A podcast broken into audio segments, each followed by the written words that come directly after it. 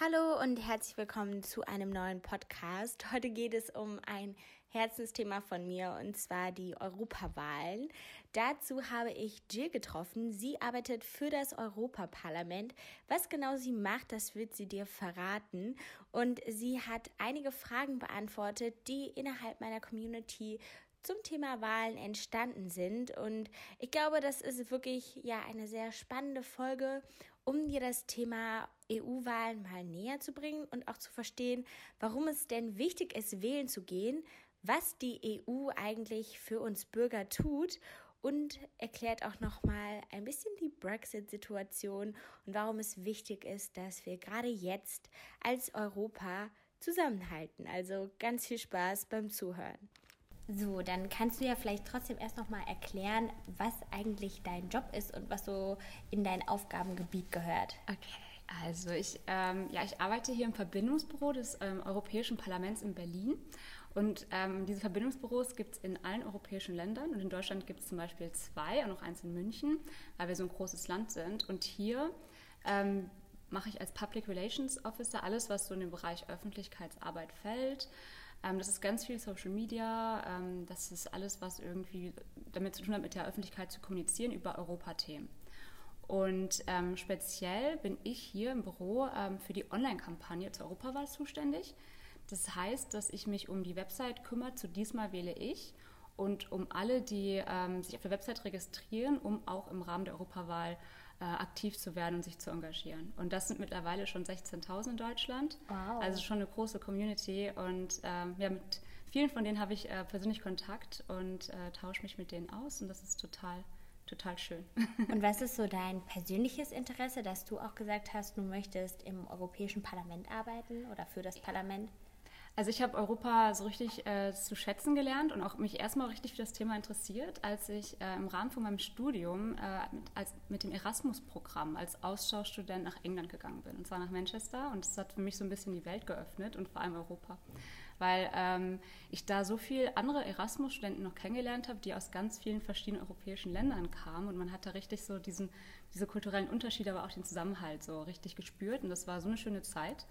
Und ich bin da immer noch so dankbar drüber, dass ich da äh, ja finanziell von der Europäischen Union einfach unterstützt wurde, ähm, das auch zu machen. Ich weiß nicht, ob ich es mir hätte sonst leisten können und das war so eine tolle Erfahrung für mich, ähm, die leider dann überschattet wurde vom Brexit-Votum, weil ich war dann in der Zeit in England und habe das halt hautnah miterlebt und es war schon sehr einschneidend, weil ich da auch gesehen habe, ähm, wie da so eine richtige Kampagne gegen die EU gefahren wurde, die ganz viel auf äh, so Fake Fake-Sachen irgendwie basiert hat. Also ganz viel Unwahrheiten in Leute gebracht hat. Und das war schon wirklich schade, das zu sehen. Und ähm, da hat ich, habe ich echt so, hat sich in meinem Kopf ein bisschen so ein Schalter umgetan, dass ich dachte, okay, ähm, ich profitiere so viel davon, hier in Europa zu leben. Und ich habe irgendwie Angst bekommen, dass wenn ich nicht selber was in die Hand nehme, dass es vielleicht nicht so bleibt.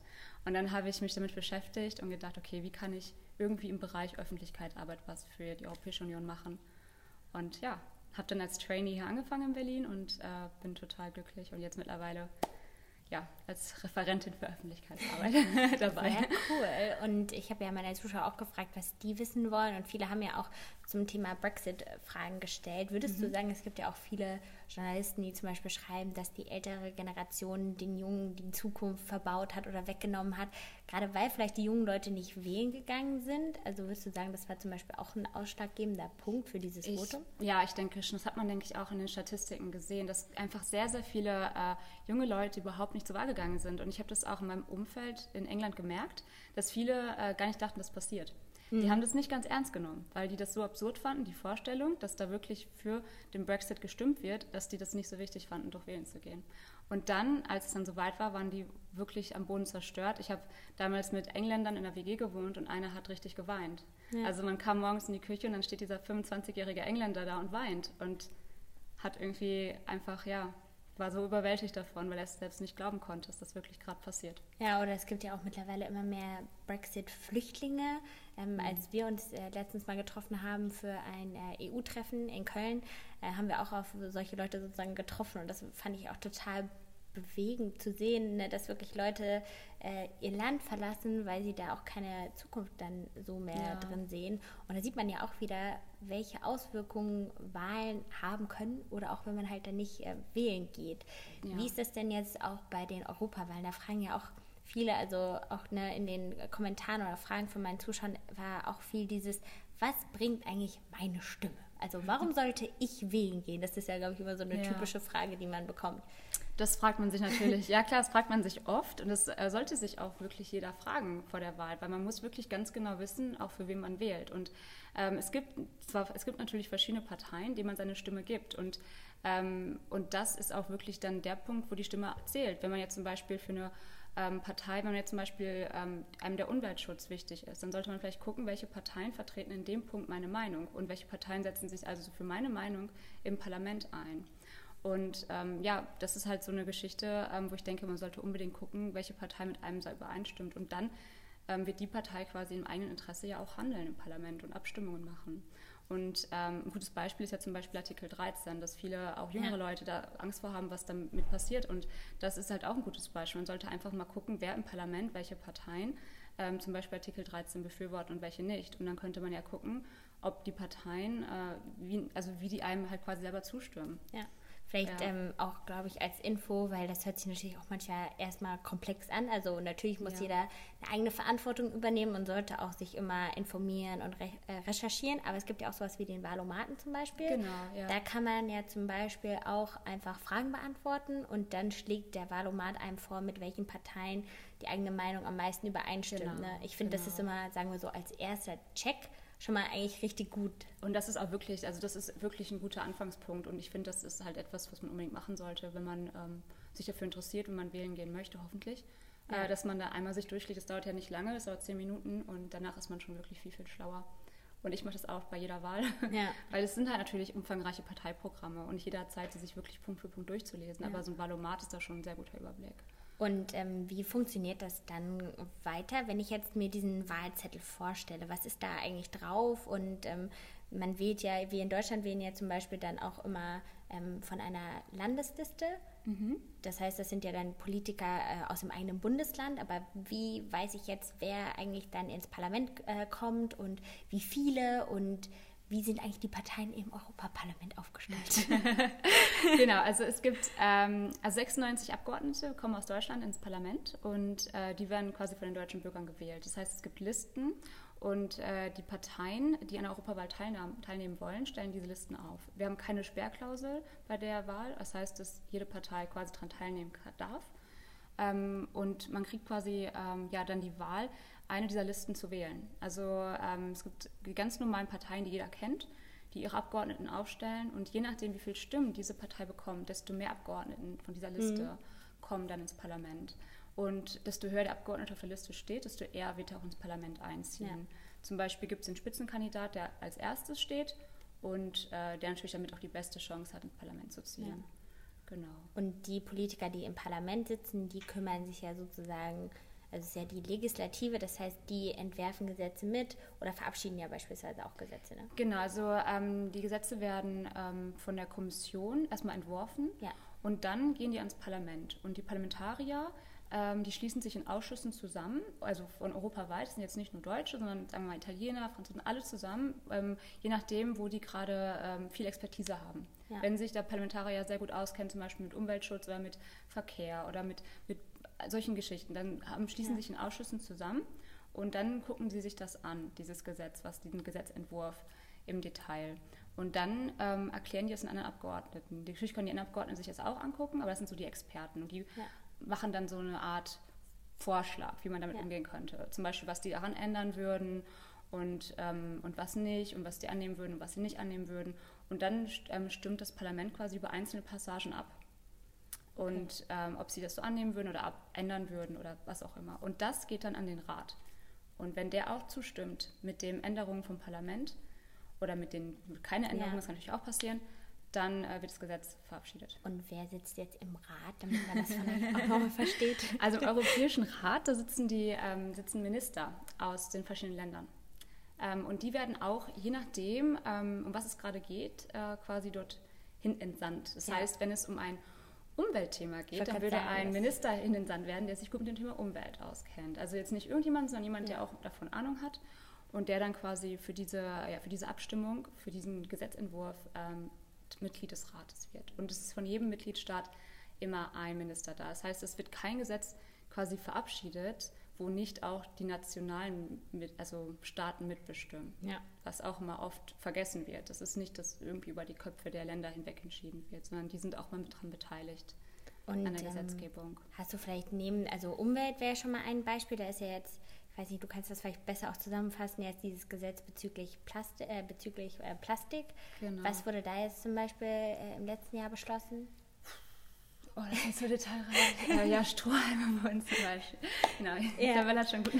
Ähm, ja, genau, Strohhalme war zum Beispiel ein Riesenthema, äh, dass äh, Strohhalme ähm, verboten werden sollen, weil das halt etwas ist, wo es viele Alternativprodukte gibt. Ja.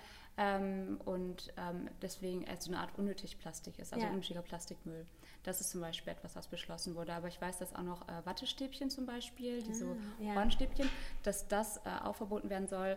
Ähm, da haben die Parlamentarier wirklich darauf geachtet, für was gibt es denn wirklich gute Alternativen, auch ja. realistische Alternativen. Ja. Ähm, und das sind zum Beispiel zwei Produkte, ähm, die man gut ersetzen kann durch, durch, durch Nicht-Plastikprodukte und deswegen sollen die verboten werden. Ah. Genau. Und ähm, fallen jetzt zum Beispiel auch noch ein paar andere sagen wir, Meilenstein-Gesetze äh, irgendwie ein, die vielleicht in den letzten Jahren beschlossen wurden, die jetzt auch gerade von ja eher mal den jüngeren Leuten das Leben irgendwie leichter machen. Vielleicht, ich denke jetzt auch an diese ganze Geschichte mit, ähm, oh, wie heißt denn das, mit Roaming, äh, diese genau. ganze Geschichte zum Beispiel. Genau, da hatte ich jetzt auch direkt dran gedacht. Das ist zum Beispiel ein super Beispiel, ähm, dass man EU-weit jetzt ähm, ja quasi sein Datenvolumen benutzen kann. Ja. Nicht nur in dem Land, in dem man ist. Das ist natürlich total praktisch, wenn man äh, in Urlaub fährt. Und das geht ja in der EU auch super ja. einfach. Ich meine, man kann sich ja wirklich spontan einen Flug buchen, mal eben nach Barcelona oder sonst wohin. Und dass man dann dort auch einfach, ohne sich darüber Gedanken zu machen, sein Datenvolumen weiter nutzen kann, ist natürlich etwas, wo auch gerade, denke ich, die jüngere Generation von profitiert. Weil ähm, man benutzt es schon so selbstverständlich und es ist natürlich ja. schön, wenn man nicht extra noch Geld dafür bezahlen muss oder gucken muss, wo man noch WLAN herkriegt oder so. Ja. Ah, okay, und ähm, auch eine Sache, die zum Beispiel auch ähm, ja, viele gefragt haben, ist so ein bisschen, ja, was macht denn die EU besonders auch für die, für die jungen Leute? Hast du da auch nochmal ein Beispiel? Also du hast ja eins jetzt zu Beginn auch schon genannt, mhm. sowas wie Erasmus. Also das heißt, wenn ich jetzt im Ausland studieren will, wie funktioniert das dann? Genau, also ähm, wenn man im Ausland studieren möchte an einer europäischen Universität, und es ist egal, in welchem europäischen Land das ist, wird man quasi, kriegt man Gelder von der EU. Und ähm, die kriegt man sehr, sehr, sehr einfach. Also ähm, man muss da nicht einen bestimmten Notendurchschnitt für haben oder irgendwelche besonderen Sachen vorweisen. Man kriegt einfach das Geld und wird da unterstützt. Und das sah jetzt zum Beispiel in meinem Fall so aus, dass ich keine Universitätsgebühren bezahlen musste. Die Uni in England zum Beispiel ist ja, ja. sehr teuer. Ja. Und das musste ich nicht bezahlen. Ähm, und ich habe 3000 Euro noch bekommen für meine Ausgaben quasi. Und das war natürlich viel Geld ja. für mich damals. Ich konnte da schön mit meiner Miete äh, von bezahlen und es hat mir sehr, sehr viel geholfen ja. ähm, das auch zu, ja, zu finanzieren, so ein Auslandsjahr. Ja. Und das ist natürlich, äh, finde ich, super wichtig, weil ich erinnere mich, ich habe da nicht viel für getan. Ich habe es einfach sozusagen bekommen. Und das ist ja auch nicht selbstverständlich. Und das hat mir, mir persönlich viel weitergeholfen. Und Erasmus, finde ich, ist wirklich ein schönes Programm. Ähm, und das gilt nicht nur für Studenten, das können auch Leute in der Ausbildung machen zum Beispiel ja. oder ein Praktikum. Wenn man zum Beispiel sagt, ich möchte gerne ein Praktikum im Ausland machen, aber ich kann es mir nicht leisten, zum Beispiel ähm, in London, das war ja. ja. lange Zeit sehr teuer, aber gut, da wissen wir jetzt nicht, wie es mit dem Brexit weitergeht, aber sagen wir mal, wir wollen ein Praktikum in Mailand machen oder in Paris, einfach in sehr teuren ja. Städten. Das ist halt etwas, äh, wo man mit dem Erasmus-Programm zum Beispiel äh, da Hilfe bekommen kann, finanzielle. Ah. Okay, das ist natürlich auch äh, sehr sehr spannend und ähm, was mich auch nochmal so interessieren würde oder was ähm, auch sehr viele gefragt haben bei dem ganzen Thema EU und Politik, ähm, ist ja auch nochmal so ein bisschen diese, ja, wirklich Zusammenarbeit jetzt im Parlament zwischen den einzelnen Politikern. Ähm, wie, wie habt ihr das vielleicht oder hast du das auch schon mal irgendwie live gesehen, wie da gearbeitet wird und hast du das Gefühl, dass gerade die Politiker, du meinst ja auch, man sucht sich, man bildet ja Fraktionen und die suchen sich dann äh, Themen, die sie vorantreiben wollen, ähm, da, dass das so abläuft oder ist das auch viel ja, von, äh, von dem Rat irgendwie noch gelenkt oder irgendwie von gerade auch großen Konzernen? Oder würdest du sagen, die Politiker arbeiten schon sehr unabhängig? Ja, also ähm, was ich mal ganz schön finde, wenn ich in, in Straßburg bin zum Beispiel, das kann man ja auch ähm, online sich anschauen, ja. sind so die Plenardebatten. Ja. Das ist, finde ich, immer ein super gutes Bild, das man dann auch bekommt dort von der Arbeit der Abgeordneten, weil ähm, man ist dann dort vor Ort, man sieht, wie die diskutieren und wie die auch mit richtig mit viel Leidenschaft da über Sachen diskutieren. Das habe ich jetzt bei dem Brexit-Thema ähm, wieder gesehen, als es das Votum ähm, im britischen Parlament ja. äh, quasi abgeschlittert wurde und dann am nächsten Morgen die Abgeordneten dort vor Ort waren und dann wirklich richtig emotional darüber diskutiert haben. Und klar versuchen die auch so ein bisschen ihre, äh, ihre ja, die anderen Abgeordneten damit ein bisschen zu ähm, ja, bewegen, sozusagen. Ja. Also ein bisschen auf ihre Seite zu ziehen und ein bisschen ähm, ja, umzustimmen zu dem, was sie sind. Aber natürlich ähm, ist es schon, weiß man schon immer, ähm, auch als Abgeordneter, wer in welche Fraktion ist ja. und wer für was wie stimmt. Und ich denke, das macht auch viel Arbeit der Abgeordneten aus, einfach die anderen Abgeordneten vielleicht von ihrem eigenen Standpunkt zu überzeugen. Ja. Und da hat man ja, wie gesagt, immer diesen Ausschuss, der eine, eine Art Vorgabe gibt. Und das ist, denke ich, immer ein guter Punkt für die Abgeordneten, dann darauf aufzubauen, dann zu starten. Dann wissen die halt, okay, das ist jetzt die Meinung des Ausschusses, die haben wir jetzt alle gehört, ja. also die Expertenmeinung. Wie gehen wir jetzt damit um? Mhm. Genau. Und auch, äh, vielleicht ist auch nochmal eine sehr einfache Frage, aber ich glaube auch sehr wichtig, das Thema warum ist die EU eigentlich so wichtig? Also ähm, vielleicht kannst du das mal so ein bisschen neutral sagen, aber ähm, ich glaube, da kann man ja auch sehr viel irgendwie diskutieren. Ich meine, ja. man könnte ja auch, wie gesagt, wenn man jetzt gerade so eine Brexit-Thematik hat, könnte ja auch jedes Land für sich äh, mhm. sein. Warum ist ja. so eine EU wichtig und vielleicht auch warum besonders heute? Also ich finde, ähm, da fällt mir halt jetzt direkt ein Beispiel zu ein. Das, ähm, es, es liegt auch mit England zusammen. Als ich dort noch gelebt habe und studiert habe, hat ein Freund von mir seinen Doktor dort gemacht und äh, in Neurowissenschaften und ähm, hatte sich dann so ein Programm ausgesucht, was er gerne danach machen wollte, wo er gerne die Forschung wollte. Ja. Und das Programm wurde jetzt aufgelöst.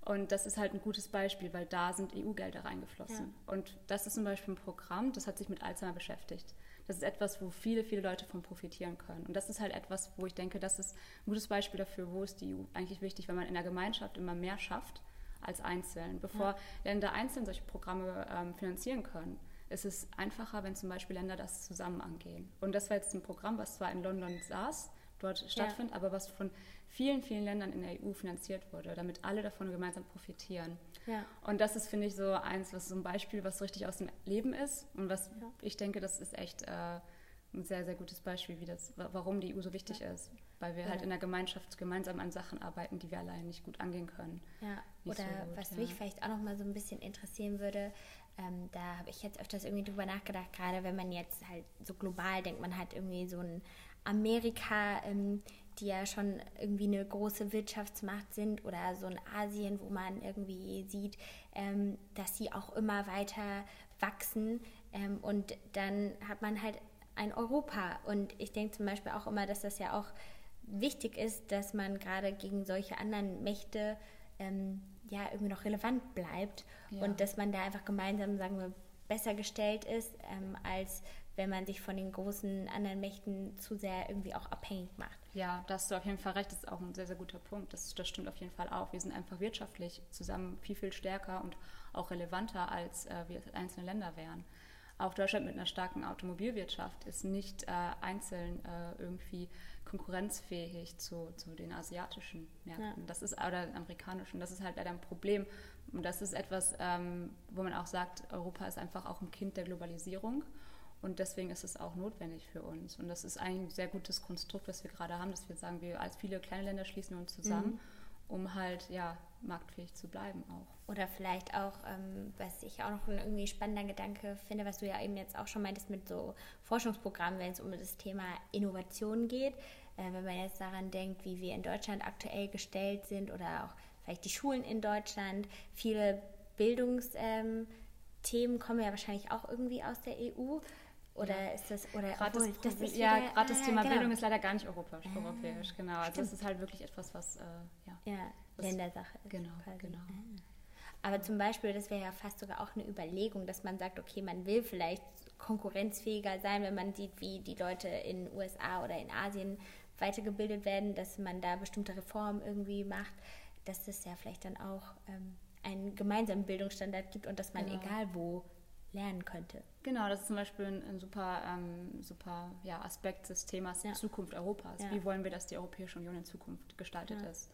Und das ist halt auch gerade ein sehr, sehr wichtiges Thema, um auch wählen zu gehen, weil es gibt natürlich Parteien, die wollen, dass Europa mehr ja, dezentralisiert wird, dass es weniger Europa gibt. Und es gibt auch Parteien, die sagen, nee, wir wollen ein bisschen mehr und vor allem im Bereich Bildung ein bisschen mehr ähm, Zusammenarbeit. Und das ist zum Beispiel auch ein wichtiger Punkt, um die Zukunft Europas quasi mitzubilden, auch wählen zu gehen. Und wie ist es mit Digitalisierung? Gibt es da von der EU bestimmte Richtlinien? Also ich denke jetzt an so Länder wie in Estland, ich glaube, die sind ja sehr fortgeschritten zum mhm. Beispiel, dass man sagt, okay, weiß nicht, ein Estland wird der neue Standard, auch für in Deutschland, dass man seinen ja. Personalausweis online beantragen kann.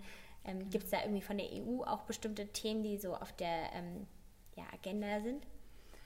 Ich glaube, also ich habe jetzt gerade nichts im Kopf, sorry, aber ähm, ja, ja ähm, ich kann es mir vorstellen, aber ich weiß auch, dass es auch viel Ländersache ist ja. tatsächlich. Also zum Beispiel mit den Telefonmasten. Ja. Das ist halt also das leidige Thema, dass nicht überall die Leute guten Empfang haben. Und das ist leider etwas, was wirklich nur Länder, also ja, in unserem Fall eine Bundessache ist, aber ähm, wo die EU jetzt nicht so viel mit Spracherecht hat, leider. Hm. Aber ich kann mir trotzdem gut vorstellen, dass es auch einige Sachen gibt äh, zum Thema Digitalisierung. Wie bitte? 5G. Auswertung ah, ist gerade. Genau. Und, ähm, dass sie auch die Domain .eu, da sind sie jetzt auch gerade in der Debatte wieder drin, dass die Standards von den ganzen Domänen wieder aufgearbeitet werden sollen, ah. reformiert werden sollen, weil die Digitalisierung bringt einen stetigen Wandel mit sich. Ja. Und dann muss man einfach auch gucken, dass die Standards gehalten werden und man weiterhin quasi .eu als sichere Domäne gelten lassen kann. Und sie ist eine der Top-Level-Domänen, die wir gerade haben. Die ist äh, weltweit die achtgrößte. Ah. Das ähm, wird da auch noch mit eingebaut, aber ja, ja super. Ja. Aber das heißt, man sieht ja auch, dass ähm, quasi bei manchen Punkten, also das ist vielleicht immer, wie gesagt, mein Gefühl, aber da, wie gesagt, ähm, wenn du das hörst, kannst du mir auch gerne dein äh, Feedback geben, wie du das siehst, weil ich glaube immer, gerade wenn es um so Themen wie Digitalisierung geht, da sind ja auch wir jungen Leute sehr gefragt mhm. und aber auch so diese Gemeinschaft, dass man halt sagt, okay, in anderen Ländern ähm, kann man das schon und in einem Deutschland zum Beispiel nicht. Und ich habe immer das Gefühl, wenn man, ne, wie gesagt, wenn zum Beispiel alle jungen Leute bei dem Thema Wahlen sagen, okay, ich würde das gerne vielleicht digital lösen wollen oder mhm. meinen Personalausweis einfach online beantragen können oder wenn ich mich ummelde, das durch einen Klick machen können, dass ähm, das ja dann das Leben der Leute irgendwie auch erleichtert und dass man dann ja auch irgendwie gemeinsam so ein bisschen innovativer wird und das vorantreibt. Und ich glaube, deswegen sind wir ja auch sehr also es ist schon wichtig, dass die jungen Leute da auch wählen gehen und äh, die Parteien wählen, die vielleicht auch gerade für solche Themen genau, stehen. Genau, weil oft ist es leider auch so ein kleiner Teufelskreis. Junge Leute gehen dann vielleicht nicht wählen, weil es auch zu unpraktisch ist oder weil sie denken, es ist zu unpraktisch und ähm, weil sie mehr so an so digitale Sachen gewöhnt sind. Und dann werden leider auch nicht die Parteien gewählt, die sowas überhaupt voranbringen würden. Ja. Und das ist dann leider auch ein bisschen, bisschen das Problem. Also es kann, man, es kann schon zu so einem kleinen Teufelskreis führen, obwohl es natürlich schon relativ einfach ist, wählen zu gehen. Ja. Nur wäre es natürlich noch ein bisschen schneller, wenn man es digital machen könnte, genau, wie zum warum, Beispiel in Estland. Warum kann man zum Beispiel nicht mit dem Smartphone wählen? Ja, ich denke, es ist ähm, immer noch ein Problem, das äh, wirklich sicher umzusetzen, ja. wo ähm, vielleicht noch nicht so die Lösung gefunden ja. wurde, das äh, wirklich so umzusetzen, dass man auch ganz sicher sein kann, dass äh, die Stimme auch ähm, von der Person abgesetzt wurde und dass ähm, vor allem ähm, dass das auch nicht gehackt wird. ich genau. denke, das ist eine Gefahr, die, die ständig quasi äh, existiert momentan. Und äh, da muss man halt wirklich ganz, ganz sicher sein, bevor man sowas dann ja, versucht. Ja. Und auch noch eine Frage zum Thema, was bringt oder was macht die EU? Jetzt haben wir ja sehr so global gedacht. Wie sieht das denn dann auch so ein bisschen regional aus? Also wie ist das immer auf den einzelnen Menschen betroffen? Ich meine, okay, ja. wir hatten jetzt schon bei verschiedenen Gesetzen gesprochen. Ich hatte ähm, im November zum Beispiel auch mal bei dem Day of the Girl äh, Politikerinnen getroffen und da fand ich es auch super spannend, dass sich manche für bestimmte Medikamente eingesetzt werden, mhm. dass die leichter ähm, nach Europa importiert werden können oder selbst wenn man auch an diese ganze Thematik mit äh, LGBT und Transgender irgendwie denkt, was da bestimmte Gesetzesänderungen für einen einzelnen Bürger bewirken können. Aber fällt dir vielleicht irgendwie noch was ein, auch so regional? Zum regional, Beispiel? ja, also zum Beispiel ähm, gibt es ähm, ganz viele finanzielle regionale Förderung, die dann ganz, ganz verschiedene Sachen also beinhalten können. Oft, wenn man durch die Stadt läuft, sieht man ja auch diese ähm, Schilder, sodass man das in etwa einen Park oder ja. irgendwie oder eine Schule oder sonst irgendein Gebäude, vielleicht ein altes Gebäude, Museum von der EU gefördert wurde oder Programme ähm, für die von der EU gefördert wurden. Und wir haben da eine ähm, Website tatsächlich, die das ganz genau aufsplittert mhm. in, ähm, in Länder und dann in kleine Regionen tatsächlich. Also ähm, cool. Man kann sich diese Website angucken. Also, what your das for me, ja. genau, also oder was tut die EU für mich? Ja. Das gibt es auch ähm, auf Deutsch. Kann man wahrscheinlich auch einfach googeln und dann kommt man Genau, dahin, ja. genau. Und das ist ähm, in 300 Regionen in Deutschland aufgeteilt. Also es ist wirklich ganz, ganz, ganz klein runtergebrochen. Und da kann man dann sehen, was die EU macht. Zum Beispiel, wenn du möchtest, kann ich mal gucken, ähm, was die EU zum Beispiel in deiner Region macht. Du kommst aus Köln. Köln, genau. Dann gucken wir mal nach Köln. Hm. Okay, das ist auf jeden Fall schon mal ganz cool gemacht. Und das ist halt total einfach. Und das geht ja. nicht nur nach Region, sondern auch nach ähm, nach ähm, in meinem Leben zum Beispiel. Man kann sagen, oh, ich züchte Bienen, was macht yeah. die EU für mich? So, oder also ich bin Student, yeah. was macht die EU für mich? Also es ist ganz, ganz cool. einfach. Und das sind wirklich ganz kurze Texte nur, wo es ganz genau auf den Punkt gebracht ist. Hier zum Beispiel in Köln wird 25 ah. Millionen Euro an einem Projekt, das Grow Smarter heißt, ähm, ge, ge, ähm, quasi von der EU bezahlt. Und das ähm, ist ein Projekt, was im Stadtteil Mülheim ähm, energie- und ah. klimaschädliches Kohlendioxid eindämmen soll. Ja. Dass man auch, ne, es ist halt auch gesundheitliche ähm, Aspekte natürlich ja. vereint, weil dann die Leute im Stadtteil Mülheim weniger ja, schädliche ja. Luft einatmen. Also das ist halt so, oder es wird ein Projekt Kreatives Europa mit, mit EU-Mitteln finanziert. Und das sind halt so ähm, Sachen. super spannend, ja. Die, ähm, ja, und es erfährt auch zum Beispiel die Kultur. Also ja, man, man, ich gerade sagen, ja, Köln lebt halt ja auch zum Teil vom Tourismus genau. irgendwie und das wird dann auch gefördert. Genau, und hier zum Beispiel auch ähm, nochmal aufs Kölsch eingegangen. Ja. Das ist halt auch etwas. Und das ja. ist einfach nur ein Aspekt. Es gibt auch noch ähm, den Aspekt äh, in meinem Leben zum Beispiel, ähm, das ist auch total interessant. Ah, okay, ja. Und es gibt noch im Fokus, da werden dann so ähm, verschiedene Themen ähm, zur EU-Politik nochmal abgehandelt. Ähm, cool. Ähm, aber es ist halt, wie gesagt, man kann sich da wirklich schön reinlesen, ein bisschen ja. durchschauen und das ist. Ähm, ah, genau, je nach halt, Beruf zum Beispiel, ne? Genau, alles eigentlich. Also es ja. sind halt wirklich. Ähm, ja, man muss sich halt eigentlich also, auch immer nur informieren, weil ich glaube, das ist ja auch vielleicht wichtig auch nochmal zu sagen, dass zum Beispiel auch bei dem Thema Klimawandel, was viele gefragt haben, auf der einen Seite klar kann man darauf warten, dass so ein Europa sagt, äh, sind verboten, aber jeder kann ja auch, da gibt es so ein Buch, das habe ich auch schon öfters mal empfohlen, von Harald Welzer, das heißt Selbstdenken, wo man sagt, ja, vielleicht sollte ich einfach selber mal drüber nachdenken, dass es Quatsch ist, ähm, immer einen Plastikstrohhalm zu benutzen und schauen, wie ich in meinem Leben, also welche Weichen ich in meinem Leben selbst stellen kann, um nachhaltiger zu sein. Genau. Und das muss halt jeder ja auch für sich individuell anpassen. Ne? Klar, wie gesagt, ich fliege auch öfters mal von A nach B, aber äh, esse zum Beispiel kein Fleisch. Das gleicht das zwar nicht direkt aus, aber jeder guckt halt, was für sich so das ja. Beste ist. Ne? Genau. Und ähm, dann ist es aber ja trotzdem noch gut, wenn es logischerweise so Instanzen gibt, die aber auch bestimmte Richtlinien setzen um konsequenter auch ne, dann Dinge voranzutreiben. Genau, und wie gesagt, das Parlament verabschiedet ja auch nur die Gesetze, für die es auch gewählt wurde. Und ja. wenn man zum Beispiel Parteien wählt, die, die ähm, so ein Gesetz wie das mit den Sträumen auch verabschieden ja. würden, dann wird es verabschiedet. Ja. Aber hätten die Leute jetzt ein bisschen anders gewählt bei der letzten Europawahl, es gab ja auch viele Parteien, die dagegen gestimmt haben, dann hätte das Gesetz auch vielleicht, wäre es vielleicht gar nicht verabschiedet worden. Und das ist etwas, was man vielleicht auch so ein bisschen im Hinterkopf behalten sollte vor der nächsten Wahl, dass ja, wenn man wirklich möchte, dass zum Beispiel weniger, es weniger Plastik gibt, dann, dass man vielleicht gucken sollte, welche Parteien sich dafür einsetzen. Ja. Oder auch andersrum, keine Ahnung, wie man ja. das halt möchte. Aber ähm, es hat schon Auswirkungen, wie man wählt und wen man wählt. Ja. Eine Frage, die auch viel ähm, kam, war so ein bisschen das Thema, wie kann ich mich denn engagieren? Wie kann ich denn selber vielleicht so ein Ambassador werden, dass Leute wählen gehen oder die Leute so ein bisschen mehr aufklären, wählen zu gehen? Was kann man da machen? Weil das betreust du ja auch. Genau, genau. Das, ähm, das ist momentan äh, total einfach sozusagen. Also klar, es ist, man kann immer irgendwie was für die, für ja. die Europäische Union machen, natürlich. Aber im Moment haben wir diese Kampagne, die sich diesmal Wähle ich nennt. Und ähm, das ist eine ähm, neutrale Kampagne. Wir unterstützen damit keine spezielle Partei, weil als Europäisches Parlament sind wir ja natürlich ja. für alle Parteien da. Ähm, aber ähm, diese Kampagne soll Leute dazu anregen, wählen zu gehen. Und dafür brauchen wir halt die Unterstützung von, von allen quasi, die mitmachen wollen.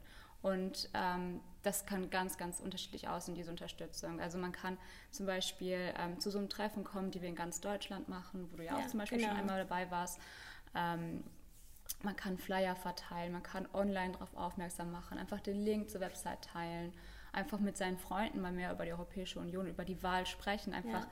Leuten erzählen, hey, es gibt die Wahl am 26. Mai wird gewählt, geh doch bitte auch wählen. Das ja. sind halt wirklich, es gibt es können kleine und große Sachen sein, die man machen kann. Aber eigentlich kann sich jeder engagieren und jeder, der sich engagieren möchte, kann sich dann gern bei mir melden und dann finden wir zusammen auf jeden Fall einen Weg. Cool, das ist, äh, okay, ja. das ist schon mal gut zu wissen. Also das packe ich auf jeden Fall auch alles nochmal in die Show Notes sozusagen, dann kann sich das jeder auch nochmal durchlesen.